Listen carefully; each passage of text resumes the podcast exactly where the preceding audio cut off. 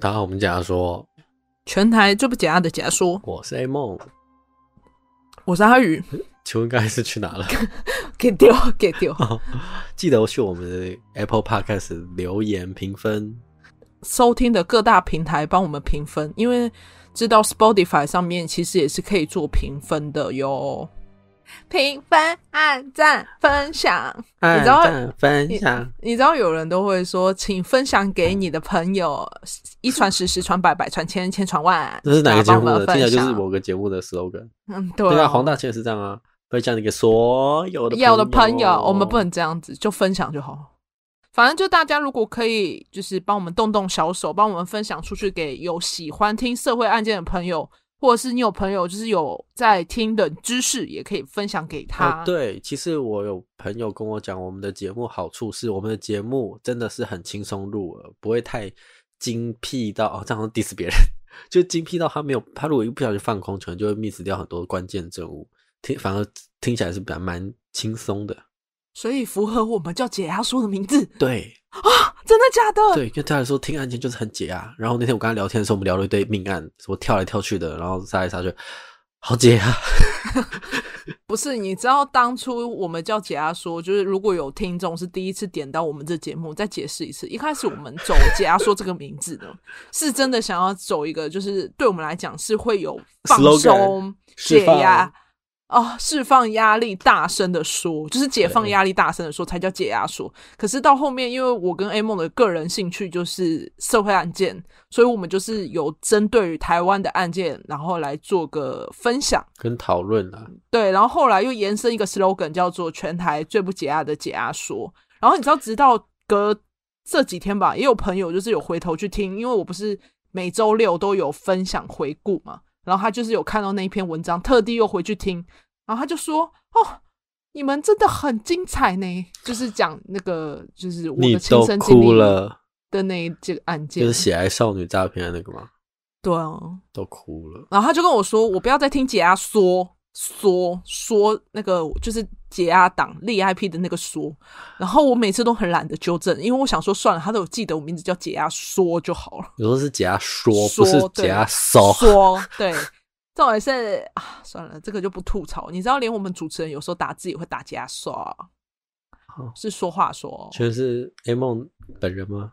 哦、呃，不好说，好像有一个就是主持人也叫 A 梦这样子。哦，对，那 A 梦要加油哎。对啊，A 梦要加油啊！A 梦要加油，以第三人称之这之那种，以第三人称称自己，比较聪明。对对，也可以去听我们的冷知识，在前面几集有一个用第三人称称自己。对，阿宇真心推荐给大家。对，整集都在夜配前面的集，这样。好了好了好了，赶快回到我们今天的案件。今天我们要分享的案件呢，比较多玄学跟宗教信仰的部分。假如说，就是针对今天讲的内容，你有比较不相信的部分，或是你比较相信科学的内容，欢迎就是到我们的 IG 跟我们分享，或者是来指正。欢迎留言。嗯、我以为差点你要说，就欢迎去问妈祖啊。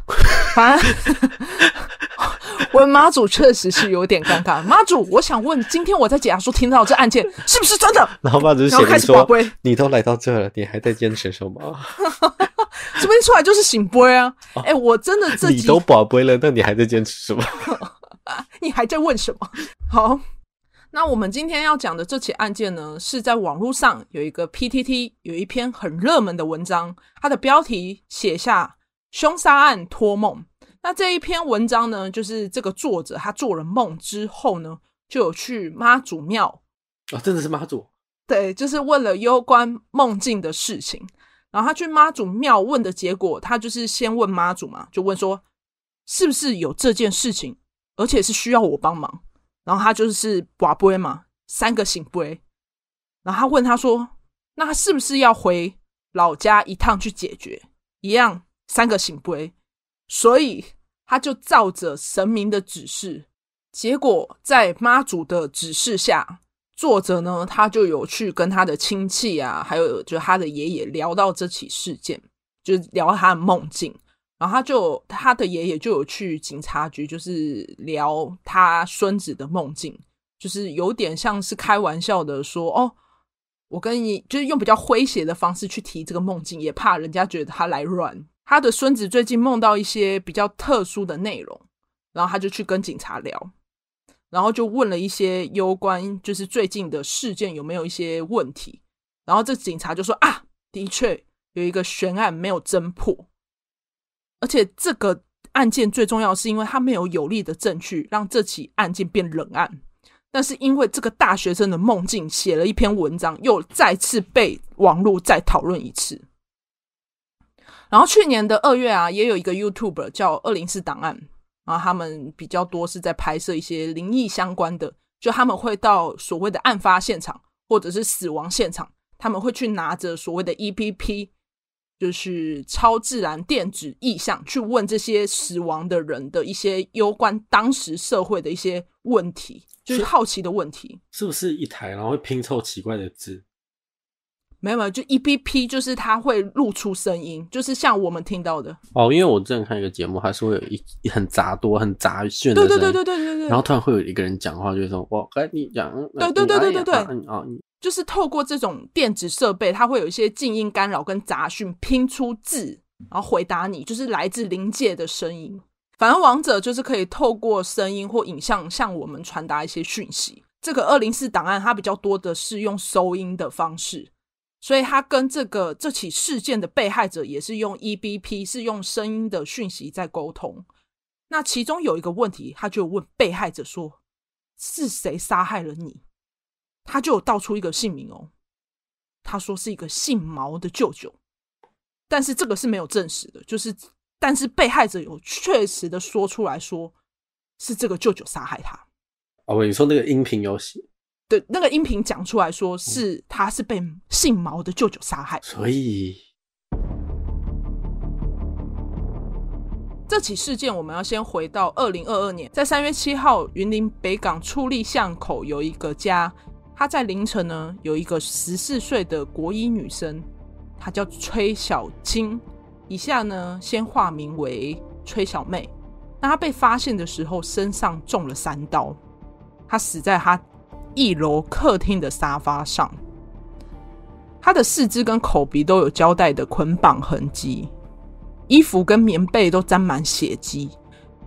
他的手，他的身上三处刀伤，一个是在他的左胸附近，然后另外一个是左腿的撕裂伤，但是这两个伤口都不是致命伤。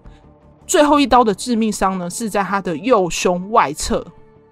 有一个十二乘五公分的致命伤插进去。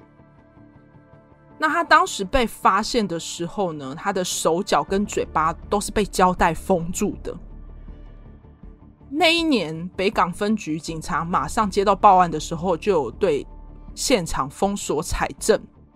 命案发生的时候啊，这个崔小妹的妈妈有做清理跟擦拭。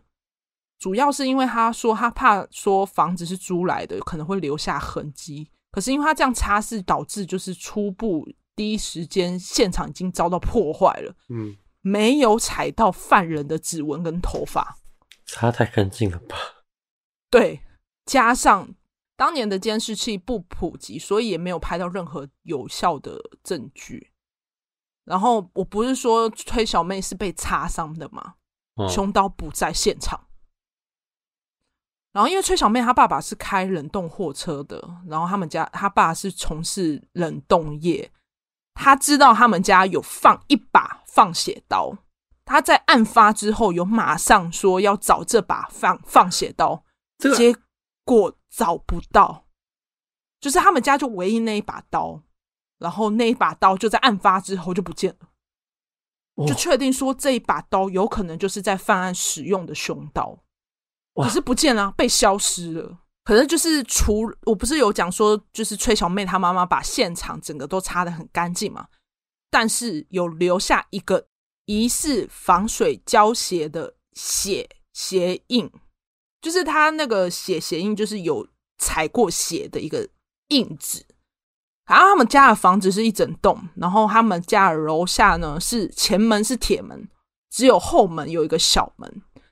然后他们家以前是有被讨暴力讨债过，曾经哦还被人撒过狗血跟名字，所以他们为了逃避躲债，他们才搬来云林北港。变成他们家前门的铁门都不会开。如果你正常要出入他们家，都会从厨房门的门后进出。但是因为警方在调查之后发现呢，前门跟后门是没有遭破坏的痕迹。我们依照崔小妹她妈妈所提供的证实，他们家一整栋，一楼是客厅，崔小妹当时睡在沙发上；二楼呢是崔妈妈跟崔小妹的弟弟妹妹的卧房，然后三楼呢才是崔小妹的房间。当时崔小妹遇害的时候，妈妈说她在二楼房间。她说她发现的时候是看一直在念女儿的名字，女儿是没有反应之后。他冲下楼，才发现有一名持刀的男子从厨房后门逃出去，才发现他的女儿崔小妹倒卧在客厅沙发上，嘴巴就粘着胶带嘛，送医不治。然后当时崔妈妈就看说，她说啊，他那个人看起来是笑脸哎啊，二十几岁啊，身材瘦高，脸圆，大约一百六十公分，穿着蓝色夹克，戴口罩。穿着浅色背心，就问他说：“哎，那为什么崔小妹没有回房睡觉，一个人在客厅？”然后外婆就说：“因为爸爸长期在外工作，崔小妹才会跑去一楼看电视。可能因为看得太晚，所以就躺在那边睡觉。但是呢，我刚刚不是有讲到崔小妹她被发现的时候是被就是贴着胶带嘛？她贴她。”胶带的那个胶带哦，贴着嘴巴跟手脚的胶带的切口平整。如果你今天是一个闯入的凶手，不可能这么，就是不可能把胶带切得这么平整，还可以这样完整的贴上去。然后第二次其实有在对崔小妹的妈妈做笔录，他第二次的时候，他妈妈还可以清楚讲出。这个犯人是有穿球鞋的，然后他还拿着刀，刀的刀柄长怎样啊？这个笔录蛮明显是有意要误导警方的，就等于说他这整起的侦讯下来，他讲的话没有办法当做可信的证词。而且你知道，就是崔小妹他妈的态度反常，在侦查时供词跟他的态度反复不一，让人怀疑说他是不是想要掩盖什么。而且你要想，崔小妹她才国中诶，为什么会被杀？我们做的好几个凶杀案，最常遇到就是情杀、财杀或仇杀。但是就是有调查过他的就是学校嘛，就是整个学校的人际关系啊、老师啊，是不是有相关的基证？是没有的，就是没有查到任何有关的证据。因为他的生活蛮单纯，就是他放学就是直接妈妈载他回家。或者是他表哥表姐把他载回家，所以他也没有所谓的什么情人纠葛，就是国中生可能会交往什么的，完全都没有。所以这样子讲，前面的时候有说到说他家的门前门后门是没有任何破坏的痕迹，那是不是有可能凶手是熟人所为？因为你要想，既然他可以这么轻易的进到他家，然后对崔小妹贴胶带。有可能整个行径都是熟人，因为完全没有任何痕迹，而且针对于就是妈妈有描述的凶手长相，他周遭人所有调查一遍，没有任何符合的。加上实际上去调查之后，才发现他们家有四到六名的亲友是可以自由进出的，就是完全他们想要来就可以进来，完全不会有任何疑问。他们家这么的好客，但是因为就是可以这样想，因为有一些我有问我同事也有就是亲戚啊，他们家也是就是阿姨直接就是会去他们家，应该类似像这样的情况。但是因为亲友之间就是全部调查过一遍，是没有任何有力的证据去说他们可能是有嫌疑的。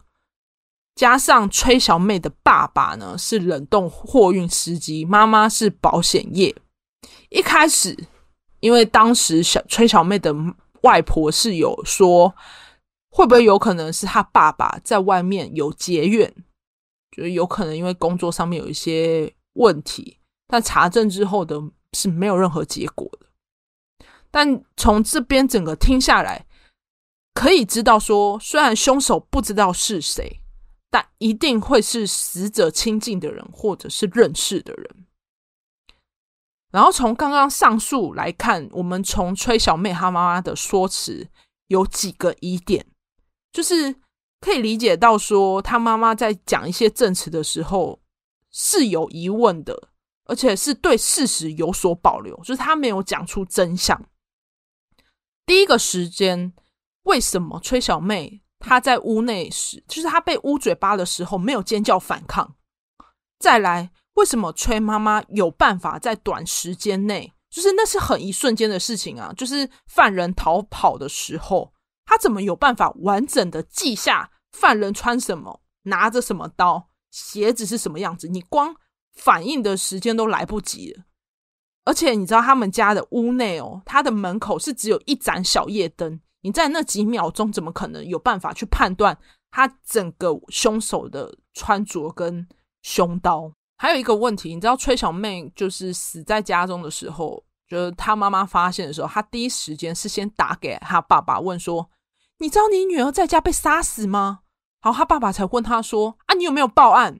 妈妈才回她说：“她没有报案，是爸爸叫她赶快报警，她才报警的。”妈妈很可疑耶，把指纹查到都不见。对。就是她不知道在掩盖什么，对啊，但是她有说，因为这个屋子是租来的，他怕留下痕迹。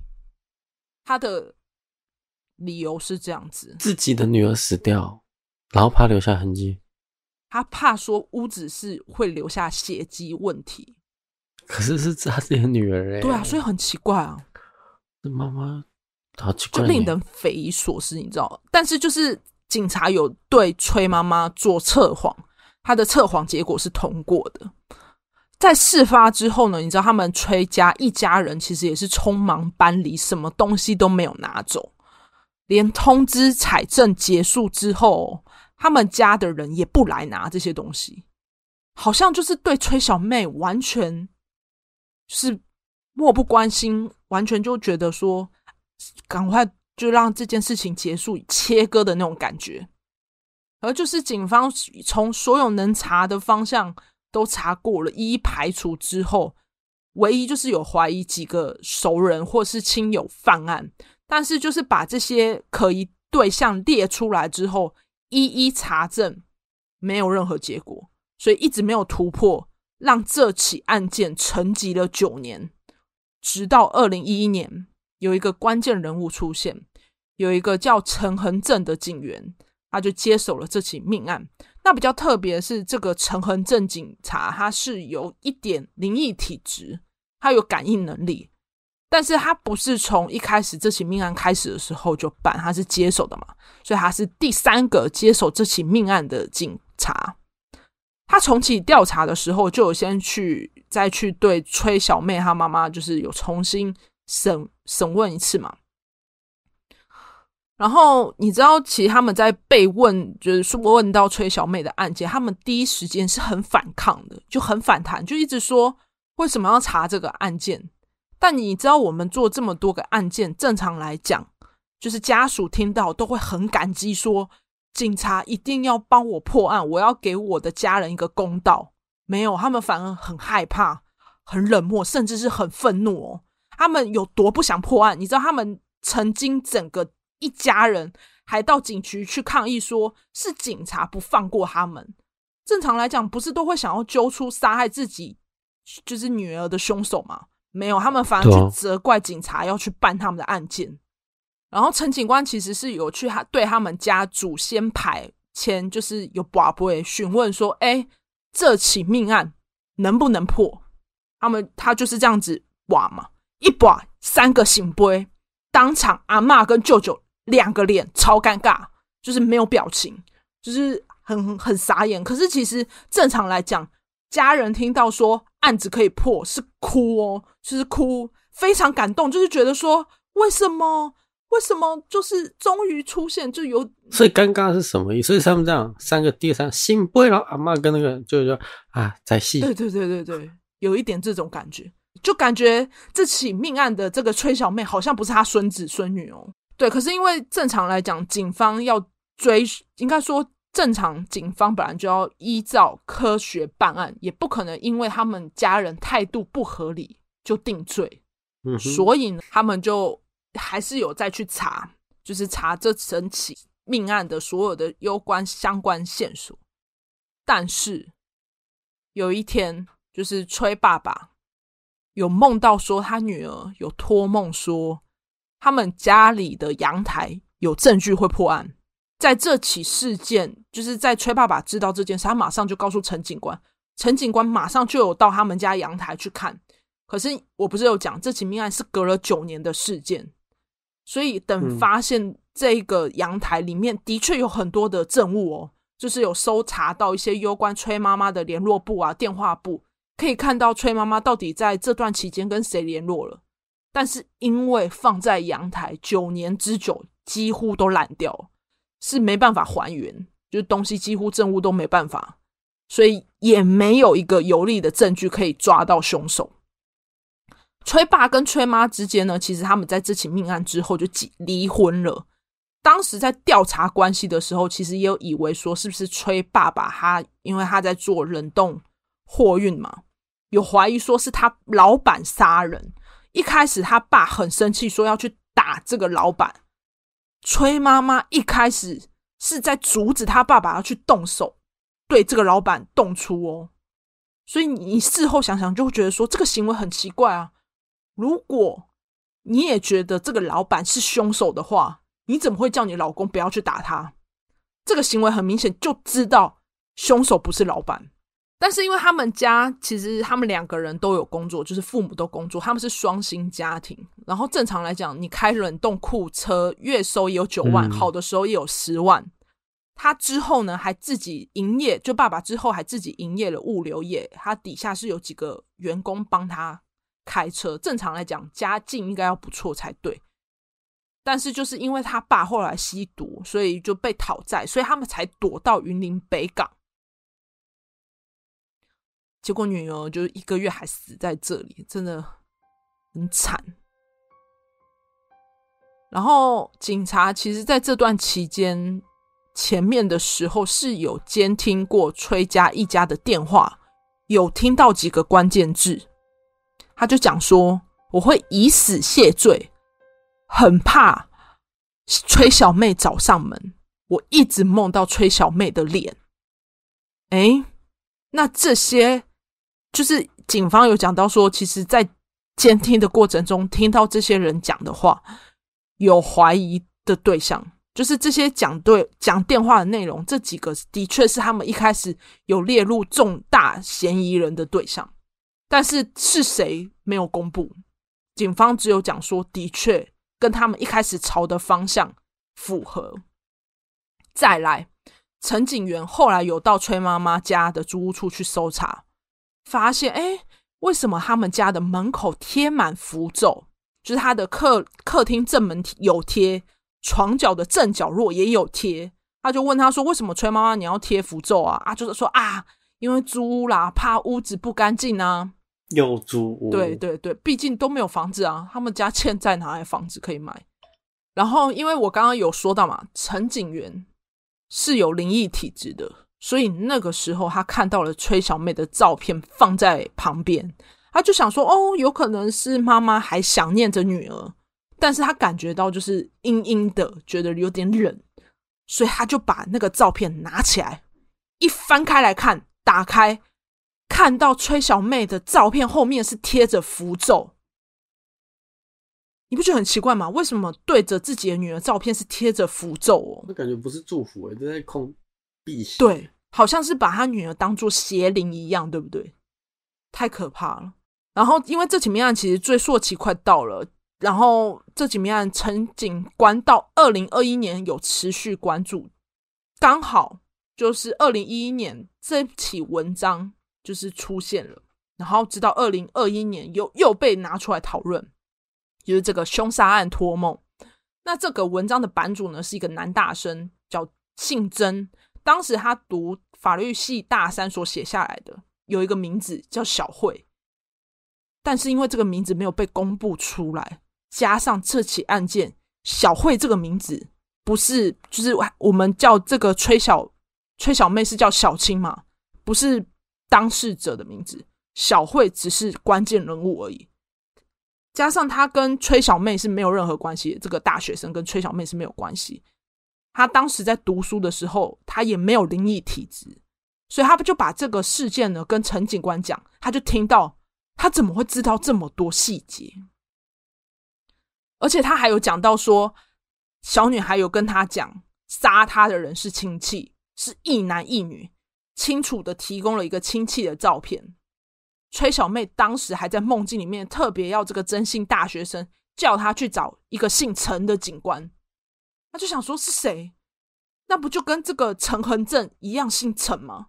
所以他就马上透过就是警局，就是刚刚有讲到爷爷去讲讲聊聊，就找到这个陈警官，然后他们就开始聊嘛。的确，就跟大学生一开始梦境。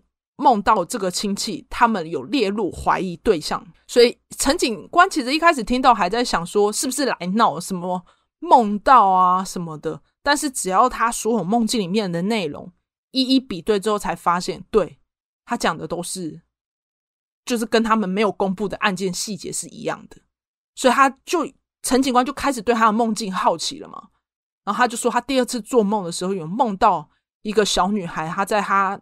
母校玩了一个很像，就是红花红花几月开的一个游戏，小朋友就一起唱啊。就是他当时就是看到这个小朋友就在唱什么不倒翁的歌，他不搞不清楚的时候，他就上前抓了其中一个弟弟的手，问说：“你在干嘛？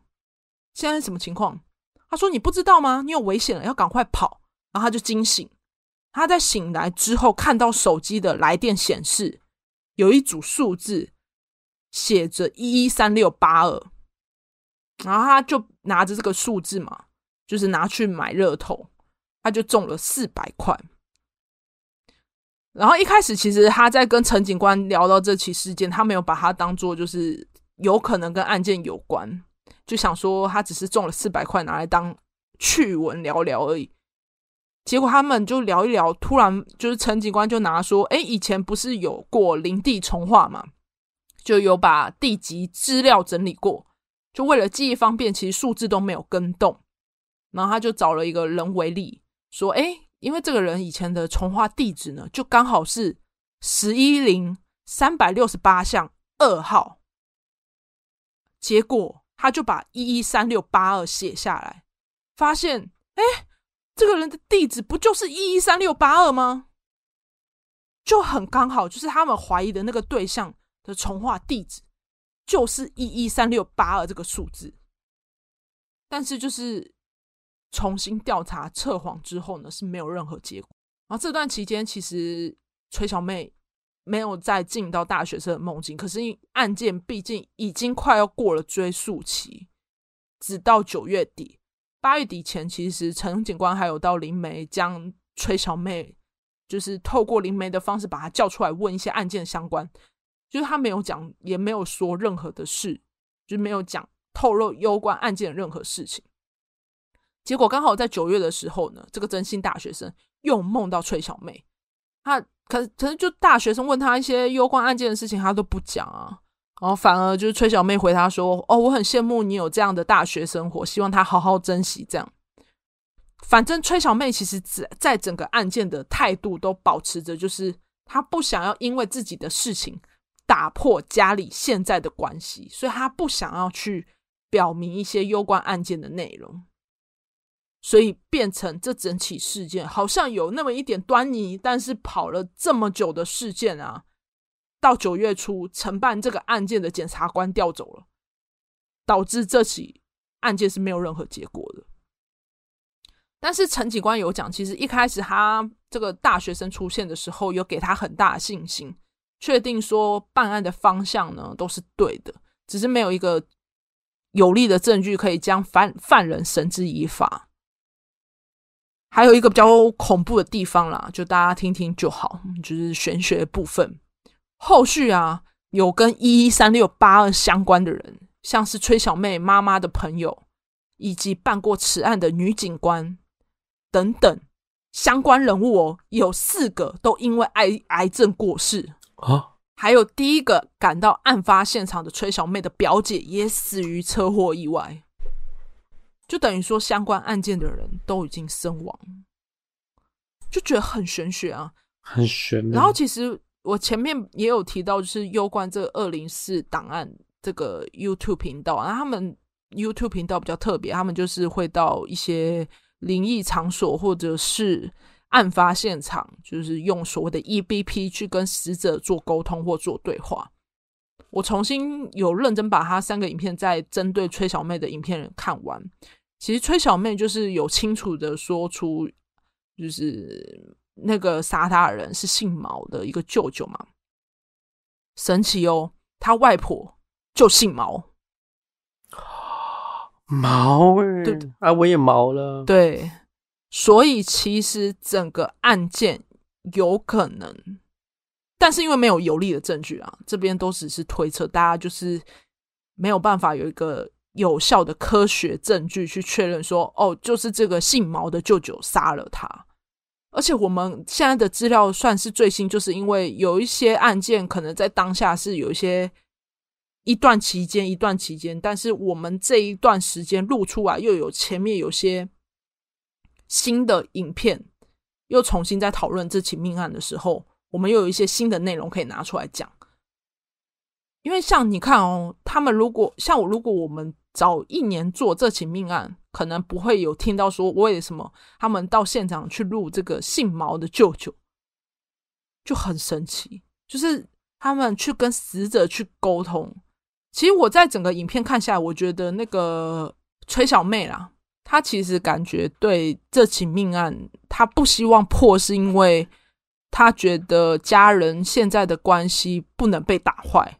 因为其实那个 YouTube 的那个拍摄影片的人一直都有问他说：“你还恨吗？”他还回他说：“没有。”更正，反正他就是拿着一个很像金属探测器的东西，然后叫他回复他。如果不是的话打叉，是的话打开。就大家如果有兴趣，也可以去看他们 YouTube 影片。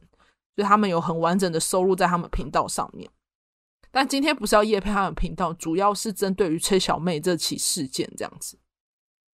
那因为这起事件呢，可以说是完全不可能再破案了，只能说这起命案的背后的动机跟内幕完全不晓得。就是就算我们知道凶手可能是他，也没办法抓。对啊，不是到底。藏了个什么东西在里面呢？我只能说崔小妹太善良，就是其实如果真的这么悬呐、啊，就真的可以就是透过这些比较灵灵学的方式来破案的话是有机会，只是小妹自己本人不愿意。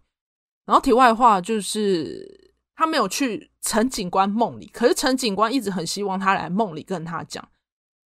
你知道崔小妹还有到其中有一个警员的梦里面。跟他说他很他很饿啊，想要吃一些超商的大亨堡，跟那个云林的有一个什么科仔。他们之后就是二零四档案，他们是有去烧给他的。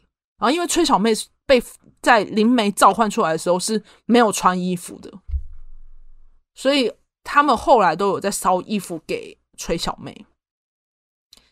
那因为这起命案真的是。比较特别啦，因为我整个资料做下来，我自己也蛮毛的。而且我其实，在听那个影片的时候，因为它有一些咯吱咯吱声嘛，我一直在起鸡皮疙瘩哦。嗯、而且我在做资料的时候，其实我也一直人很不舒服，但是也没事啊，就是心诚则灵，我们就是保持真诚。没有做坏事，把一个案件讲出来。对，那今天的社会案件就到这边。那记得要到我们 Apple Podcast 帮我们做五星评分，或者是各大你收听的平台做评论，或者是打分数。留言的话，我们都会看哦。好的，那今天就到这。我是阿宇，我们下集见。啊，我 没有我，忘记我了。好啦，老 Z 梦，下期见。拜拜。